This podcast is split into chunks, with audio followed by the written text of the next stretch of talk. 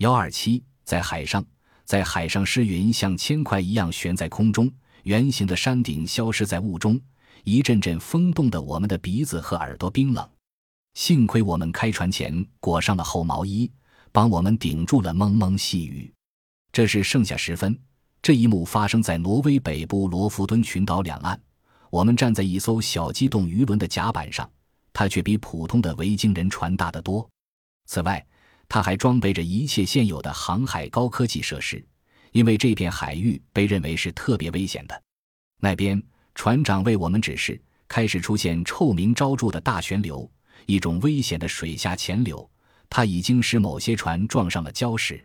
我们还很清楚，不幸落人这冰冷的水中的人一定坚持不了多久。船长和全体船员都是罗弗敦渔夫，他们从事着世界上最艰苦的职业之一。在这个季节，船还能在这一范围航行，但现在已经不是捕鱼旺季。决定此地人民生活节奏的大西洋鳕鱼，通常一月初到来，停留到四月。这段时间是大规模捕鱼季节。强烈的冬季风暴扫过大海，在这几月中。临近北极圈的此地，白天就和夜晚差不多。这时，海上只有黑色的泡沫和船只的剧烈颠簸。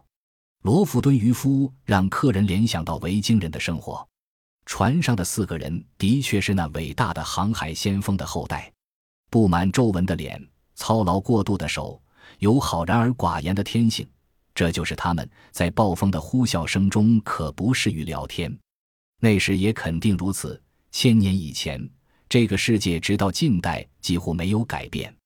同样伸手入网鱼的动作，同样把沉重的鱼钩从一臂长的鱼嘴中扯出来的动作，在这儿，人们理解了为什么航海是一种只有极少数民族像维京人那样才能娴熟掌握的事业。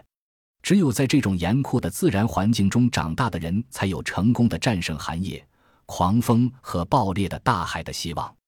而且人们在这儿才特别理解这样一个事实：为什么长年累月在此熬日子的维京人用力抓紧能够更快、更轻松地有所收获的机会？因为在温暖的季节，如果鱼群不来，在海上也存在有利条件，他们必定曾知道如何能快速猎获战利鲸。他们数百年来在捕鱼中训练出航海的天赋，现在远方国家的海岸成为获取金钱的地点。他们取得了令人震惊的成功。